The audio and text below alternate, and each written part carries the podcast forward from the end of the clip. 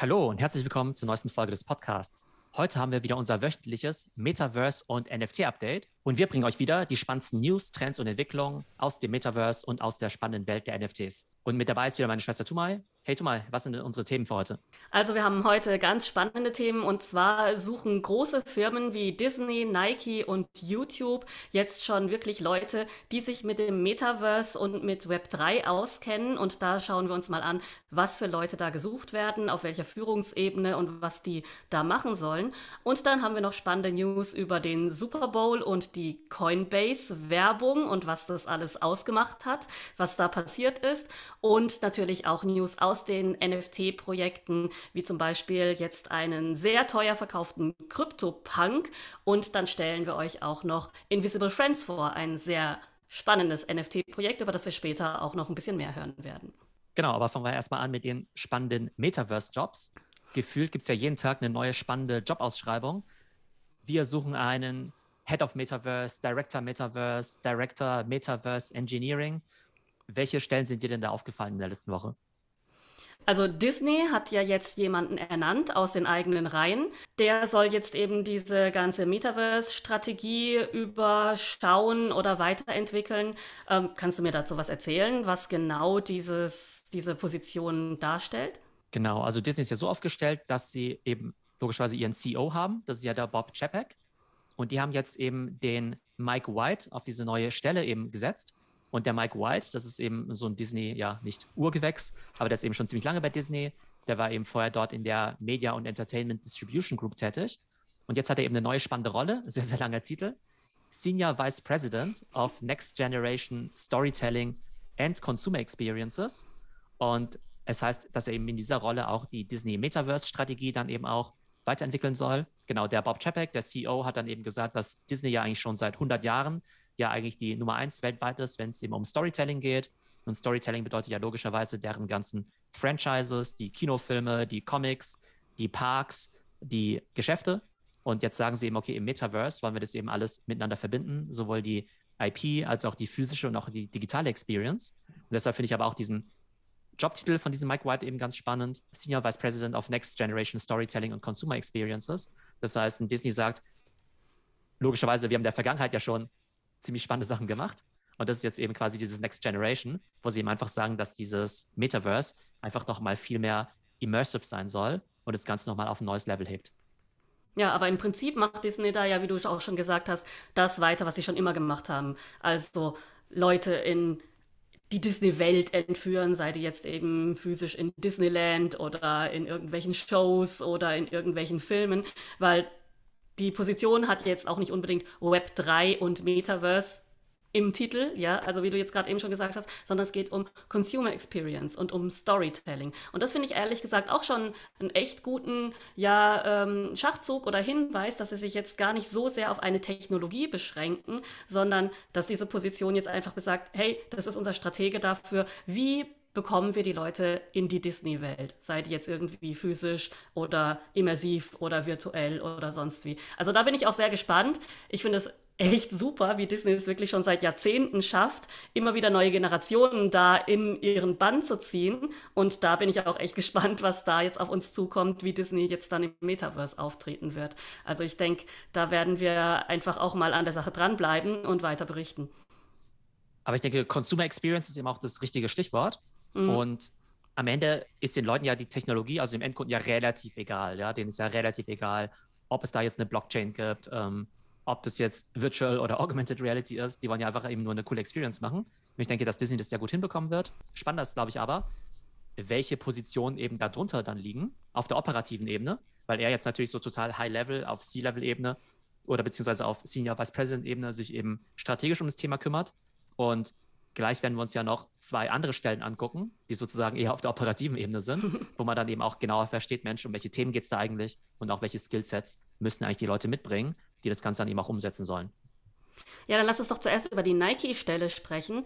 Ähm, wie heißt denn da die Jobbeschreibung? Also da geht es ja auch mehr darum, wirklich Metaverse Experiences zu entwickeln. Also die schreiben auch tatsächlich Metaverse und Web 3 da rein und wollen auch wirklich Leute, die da schon ja hands-on Experience haben. Und was mich da überrascht hat, ist, dass Nike da ganz oben in seinem Employer Branding schon schreibt, sie verstehen sich als Technologieunternehmen. Also das hat mich jetzt schon ein bisschen überrascht, weil für mich Nike doch bis jetzt äh, ja ein Retailer war. Also das heißt, für mich waren das halt trotzdem irgendwie Sportartikelhersteller. Natürlich viel mit Image und so weiter. Also schon mehr als jetzt nur Schuhe und Laufklamotten, weil Red Bull ist ja jetzt auch mehr als ein Getränk. Klar, das ist, hat, hat für mich jetzt auch viel mit Sport und ähm, ja, Abenteuer und so weiter zu tun.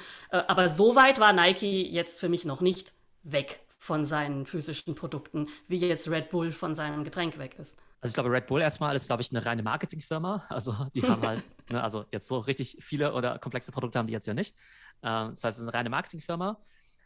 Ich glaube, es gibt auch einige Fashionfirmen, von denen man sagen könnte, die sind reine Marketing-Companies, weil du im Prinzip halt sagen kannst, ja gut, ein T-Shirt ist ein T-Shirt und es lebt eigentlich nur davon, dass die Marke eben ganz cool ist.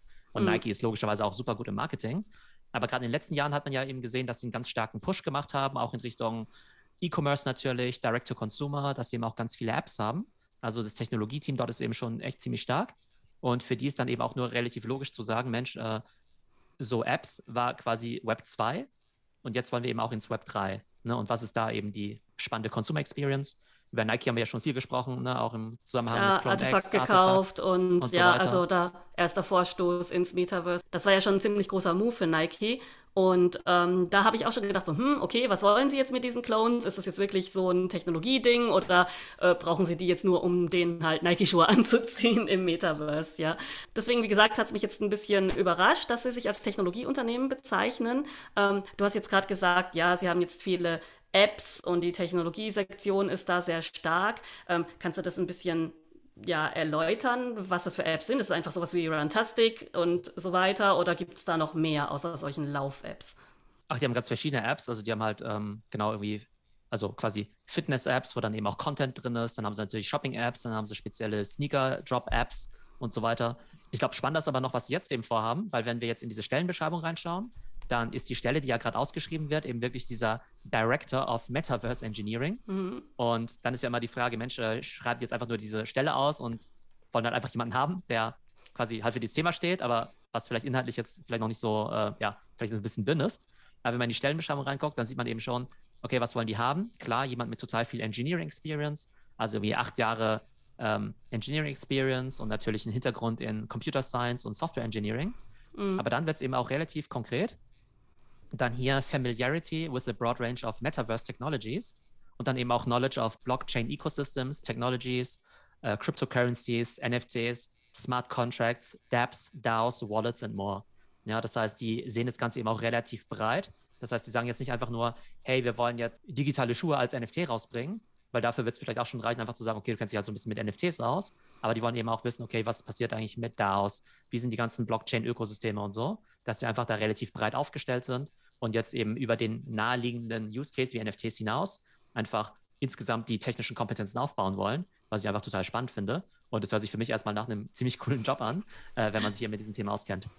Ja, auf jeden Fall. Und äh, was wir hier ja auch sehen, ist interessanterweise wollen sie hier super viel Berufserfahrung, aber nur einen Bachelor in Computer Science. Also sie verlangen hier jetzt nicht mal einen Master oder jetzt irgendwie Promotion oder sowas, um diese Stelle zu, zu bekleiden, ja, sondern diese ganzen anderen Anforderungen, die werden ja mehr oder minder privat erworben. Also womit wir halt wieder beim Thema wären, welche Skills braucht man für solche Jobs, ja.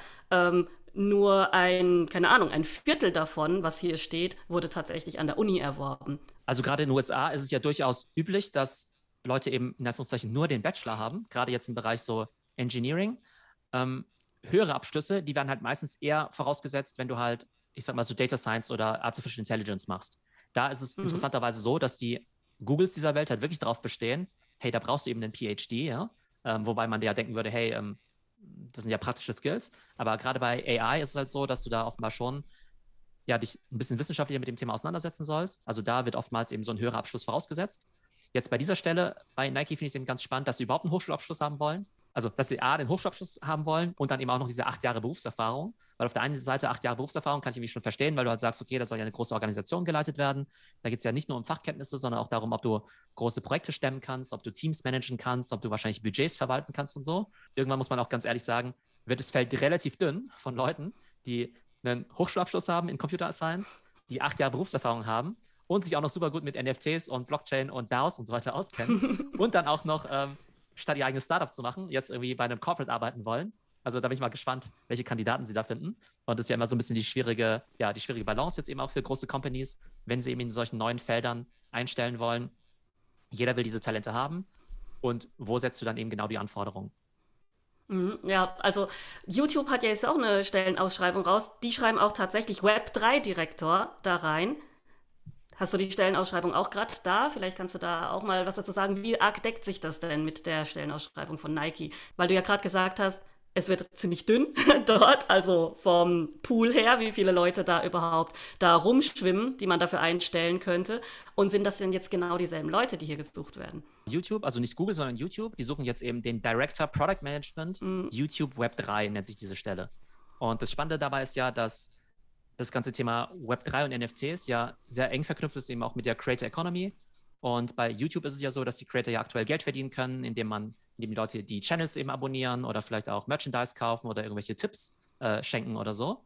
Und man weiß ja jetzt schon, dass YouTube oder auch alle und auch alle anderen Social Media Plattformen in Zukunft ja irgendwie auch NFTs integrieren werden, weil es ja total naheliegend ist, dass wenn du MKBHD gut findest oder Mr. Beast oder Theo, haha, äh, dass du dann irgendwie auch deren NFT kaufst.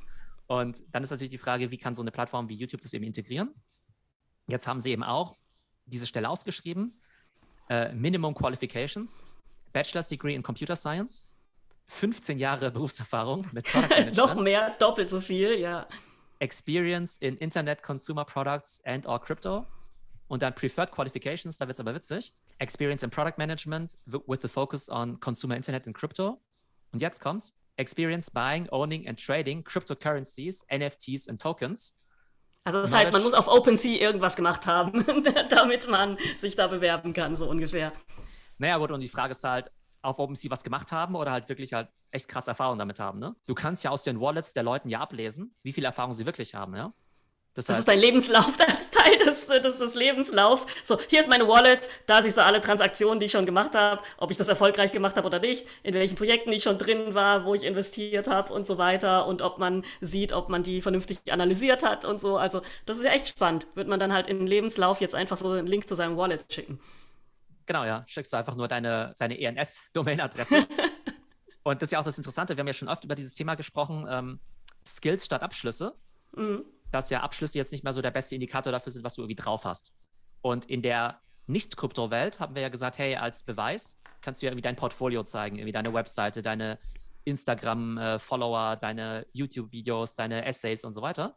Und was du jetzt hast in dieser Web3-Welt sind sogenannte On-Chain Credentials, ja, mhm. also quasi ähm, ja Credentials, also Abschlüsse quasi oder Beweise für deine Kompetenz, die aber On-Chain sind. Das ist ja dokumentiert dass diese Wallet diese Dinge alle gemacht hat, ja. Das ist ja eins zu eins dokumentiert. Und es ist ja eben nicht nur Crypto-Trading, das könnte ja auch sein, dass diese Wallet schon länger Mitglied ist in irgendeinem DAO. Das könnte ja sein, dass diese Wallet schon irgendwie Code abgeliefert hat und so weiter. Das heißt, in Zukunft kannst du einfach aus so einer Wallet total viel rauslesen, aus so einer Adresse. Und deshalb sind halt diese digitalen Identitäten halt so spannend, dass du halt irgendwann wirklich sagst, okay, ist mir doch vollkommen egal, ob und wo du studiert hast. Gib mir mal deine, gib mir mal deine Wallet-Adresse und ich kann da irgendwie rauslesen, bei welchen Organisationen du dabei bist, ähm, in welchen DAOs wie erfolgreich du was getradet hast. Oder auch wenn ich jetzt irgendwie jemanden einstellen würde, meinetwegen, wenn ich so ein äh, äh, NFT-Form bin oder so, ist mir doch vollkommen schnuppe, ob der jetzt irgendwie so einen Master von der Harvard Business School hat. Ich möchte sehen, wie lange der schon Affen tradet und wie erfolgreich er das gemacht hat. Ja, spannend auf jeden Fall. Also vielleicht ähm, wird sich der ganze Bewerbungsprozess in Zukunft einfach komplett ändern und man wird wirklich keine Zeugnisse oder sonst irgendwas mehr brauchen, weil alles nur noch On-Chain-Daten sind, die man dann abrufen kann. Genau, und ich denke, das wird ein Riesenthema sein. Das haben wir jetzt so ein bisschen nebenbei erwähnt. Aber ich glaube wirklich, dass dieses Thema, also On-Chain Credentials, das wird ein Riesenthema sein in der Zukunft. Das heißt, ähm, wir reden jetzt ja hier immer viel über, über NFTs und Investment und so weiter. Aber ich glaube, da wird sich so viel tun in der Arbeitswelt und auch in dem Thema Future of Work, HR, äh, Upskilling, Qualifikation, wie screen ich überhaupt Bewerber, Das heißt, auch alle, die sich irgendwie mit dem Thema HR und Hiring auseinandersetzen, die sollten sich auf jeden Fall krass mit diesem ganzen Thema beschäftigen. So viel also zu den spannenden Stellen aus dem Web3 und Metaverse-Bereich. Jetzt haben wir auch noch ein paar spannende News für euch. Und zwar war ja jetzt letzten Sonntag der Super Bowl und da hat Coinbase, also diese Krypto-Exchange, eine 14 Millionen Dollar teure Werbung geschaltet, die anscheinend wirklich nur aus einem äh, QR-Code bestand, der rumgewandert ist und jedes Mal, wenn er an die Wand gestoßen ist, so wie dieses alte Punktspiel, ähm, ja, wieder zurückgewandert ist in den mittigen Bereich und dabei seine Farbe gewechselt hat. Und das Ganze hat eine Minute gedauert und war wohl verbunden damit, dass ähm, wenn man eben vor dem 15. Februar noch eine, ja, einen Account eröffnet hat, dass man da 15 Dollar an Bitcoin bekommen hat oder beziehungsweise Bitcoin im Wert von 15 Dollar. Und offensichtlich haben in dieser einen Minute 20 Millionen Leute diese Seite aufgerufen, was natürlich zu einem totalen Systemcrash geführt hat. Aber was ist denn deine Meinung dazu? Also ist jetzt hier beim Super Bowl quasi Krypto jetzt komplett im Mainstream angekommen? Also man merkt halt, dass Krypto total Mainstream geht. Also gerade in den USA haben ja so viele Leute auch Krypto-Wallets. Und vor einem Jahr war ja der Grund, weshalb du was mit Krypto machst, ja vor allem eben Bitcoin und jetzt eben vor allem eben auch ganz stark NFT. Und wir sehen eben verschiedene Kryptobörsen, die ja total in den Markt reinpushen und unfassbar viel Geld an Werbung ausgeben. Es gibt ja nicht nur Coinbase, die ja an der Börse gelistet sind und ja der größte Exchange sind. Es gibt ja auch Crypto.com. Und Crypto.com zum Beispiel, die arbeiten mit ganz vielen Sportstars zusammen, wie Stephen Curry, wie Tom Brady, die haben ja zum Beispiel auch die Namensrechte ähm, von den Los Angeles Lakers, also quasi von dem äh, Stadion dort irgendwie auch aufgekauft. Das ist jetzt die Crypto.com Arena. Äh, also die geben da echt Vollgas. Was total spannend ist, Super Bowl-Werbung ist ja logischerweise extrem teuer und man weiß ja nie so richtig, was die bringt. Und wenn du jetzt halt sagst, okay, ich habe jetzt die Super Bowl-Werbung eben geschaltet, wie viele Leute haben jetzt wirklich dadurch mehr Bier gekauft, mehr Chips oder mehr mhm. Autos gekauft? Gut, hier hatte man jetzt wirklich eine definitive Kennzahl. Also das heißt, hier war die Erfolgskontrolle relativ einfach. Ja, genau, hier ist es relativ einfach und irgendwie 14 Millionen Dollar für den Werbespot hört sich erstmal total viel an. Jetzt ist es aber so, dass wenn du Online-Marketer bist, dann musst du ja in der Regel ja zum Beispiel Keywords bei Google kaufen. Ne? Das heißt, du willst ja gefunden werden, wenn jemand sucht nach Kryptobörse oder Krypto-Exchange. Und gerade weil da so viel Geld dahinter steckt, ist der Wettbewerb halt auch total groß. In der Regel sind die Keywords für so Finanzprodukte wie jetzt zum Beispiel Versicherungen und so total teuer. Da kostet der Klick zum Teil irgendwie 5 oder 10 oder 20 Dollar. Ja? Das heißt, für einen Klick, der auf deine Webseite kommt, zahlst du als so ein Finanzdienstleister oftmals eben 10 Dollar. Und wenn du jetzt wirklich 14 Millionen Dollar dafür bezahlt hast, vielleicht war es auch ein paar Dollar weniger und dadurch wirklich 20 Millionen Leute auf deine Webseite halt bekommen hast, dann hast du ja pro Klick ja weniger als einen Dollar bezahlt, was halt pro Klick dann wieder total wenig ist im Vergleich zu jetzt Google-Werbung. Also, der Lead war dann halt ziemlich günstig quasi.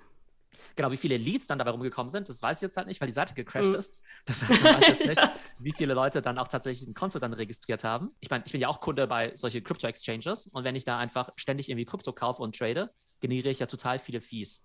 Und es mhm. kann ja sein, dass ich als Kunde den über meine Lifetime hunderte, tausende Dollar von Fees dann eben generiere. Und wenn sie dann eben einmal irgendwie 10, 20, 50, meinetwegen auch 100 Dollar für so Neukunden zahlen müssen, ist es vielleicht gar nicht so viel, weil der sich halt über die Zeit wieder rechnet. Und wenn man jetzt einfach nur diese Zahlen hört, irgendwie x Millionen Dollar für Super Bowl-Werbung und 20 Millionen Leute auf der Webseite, die hoffentlich nicht alle auf so einer ja, äh, Error-Seite waren und hoffentlich noch ein Konto registriert haben, dann hört sich das für mich erstmal ganz gut an. Ja, interessanterweise ist aber danach der Kurs gar nicht so hochgegangen wie erwartet. Also ich hätte jetzt irgendwie gedacht, dass nach dem Super Bowl und dieser Ankündigung, ja, dass da Krypto ganz groß beworben wird, sich da irgendwas an den Kursen tut, hat es aber eigentlich nicht. Also ein paar Analysten haben das eigentlich auch erwartet, dass sich da was tut. Aber einfach mal so fürs Protokoll. Es ist nichts passiert. Also auch nach dem Super Bowl ging der Bitcoin nicht durch die Decke. Und ansonsten auf dem NFT-Markt hat sich nach dem Super Bowl jetzt auch nichts getan, oder? Also viele haben ja gehofft, dass vielleicht beim Super Bowl auch noch das Thema NFT noch stärker gepusht wird, ja. Auch weil bei der Halftime-Show, da waren ja auch Dr. Dre und Eminem und Snoop Dogg, die ja auch jetzt alle ein bisschen was mit NFTs zu tun haben, beziehungsweise Board Apes besitzen. Und da hat die ganze Community schon gedacht, oh, hoffentlich kommt da irgendwas mit Board Apes. Aber irgendwann musste man dann auch mal realisieren, also, come on, ich meine, das sind halt echt coole Künstler. Die haben echt so ihr Lebenswerk da. Ne? Die haben ja echt coole Songs gemacht. Die haben jetzt die Chance, einmal beim Super Bowl aufzutreten. Da werden sie nicht die Affen in die Luft halten. Genau, ja. da haben sie noch was Besseres zu tun, als jetzt ihre Comic-Affen in die Luft zu halten. Ja, und diesmal werden wir auch nicht über Board Apes sprechen, sondern über das andere alte Projekt, sage ich jetzt mal, nämlich die CryptoPunks. Also diesmal haben wir hier ja einen Rekordsale, ähm, 24 Millionen Dollar für so einen CryptoPunk, hast du mir erzählt. Was kannst du mir denn darüber erzählen? Also die CryptoPunks sind ja eigentlich so die OG, also die ja älteste und wertvollste Avatar-Kollektion. Aber tatsächlich ist ja in den letzten Monaten so ein bisschen ruhig um die CryptoPunks geworden, weil ja Board Ape einfach viel mehr Momentum hat, weil viel mehr Celebrities jetzt eben Board Apes kaufen weil Board Apes so gesehen ja auch, ich sag mal, einen höheren, ja, kulturellen Value jetzt einfach haben, ne? also viel viraler gehen. Und deshalb sind die Punks jetzt eigentlich gar nicht mehr so wertvoll. Also auch wenn man sich die Floorpreise anschaut, da ist ja der Board Ape Floorpreis ja mittlerweile schon über 100 Ethereum. Und der CryptoPunk, der ist jetzt ja Verrückt. irgendwie bei 70, 60, 70, 80, der schwankt immer so ein bisschen, ne?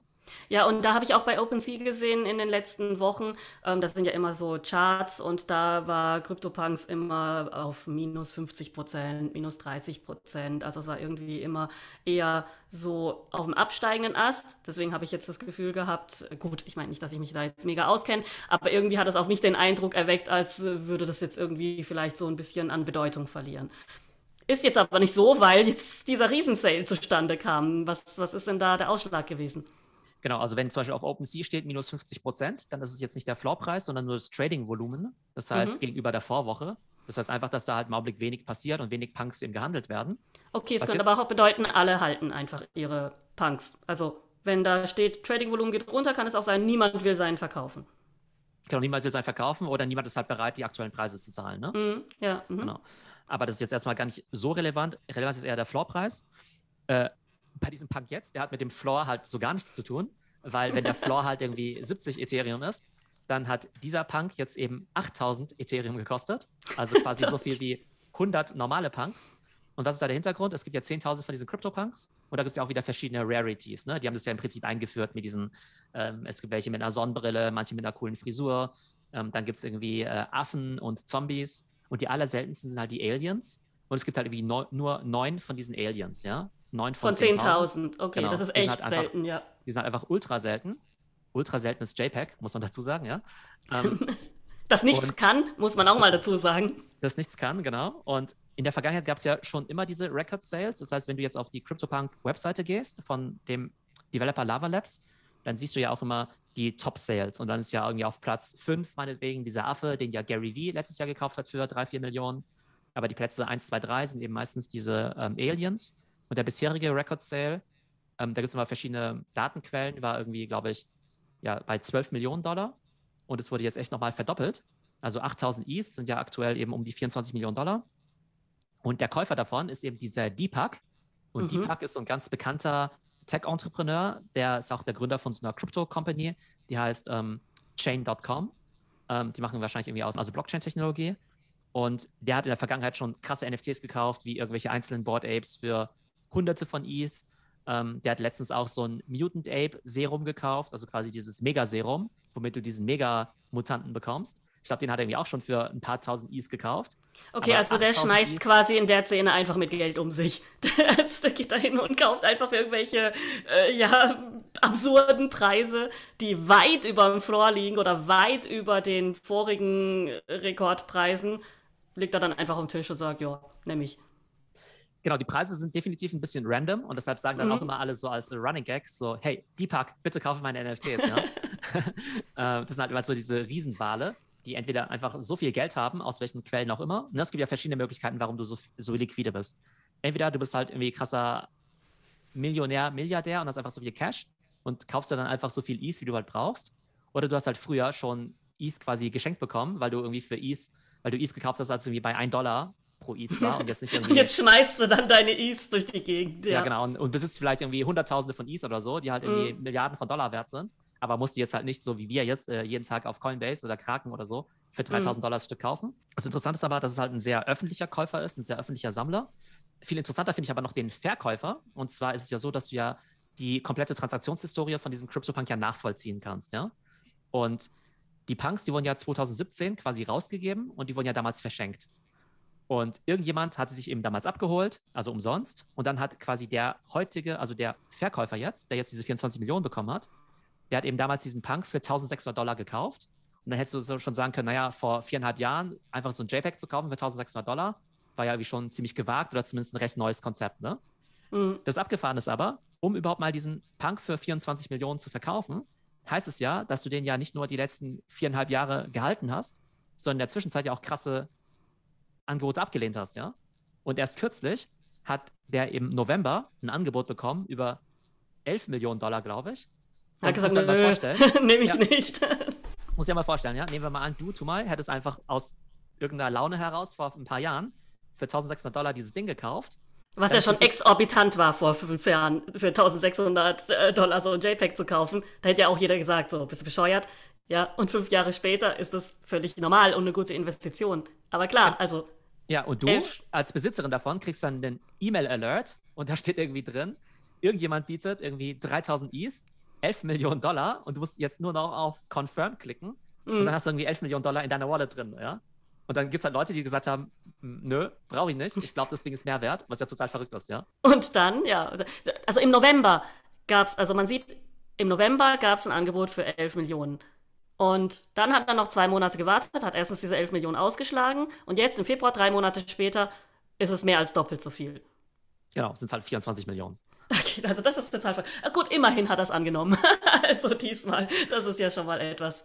Und das ist jetzt natürlich auch das Interessante bei diesen neueren Kollektionen, die es gibt. Ja? Jetzt bei ähm, Clone X oder bei Azuki, da gibt es jetzt ja auch total seltene Dinger. Ne? Da gibt es bei Clone X ja auch irgendwelche Aliens oder bei Azuki gibt es irgendwelche so Spirits, heißen die dann, die ganz seltenen.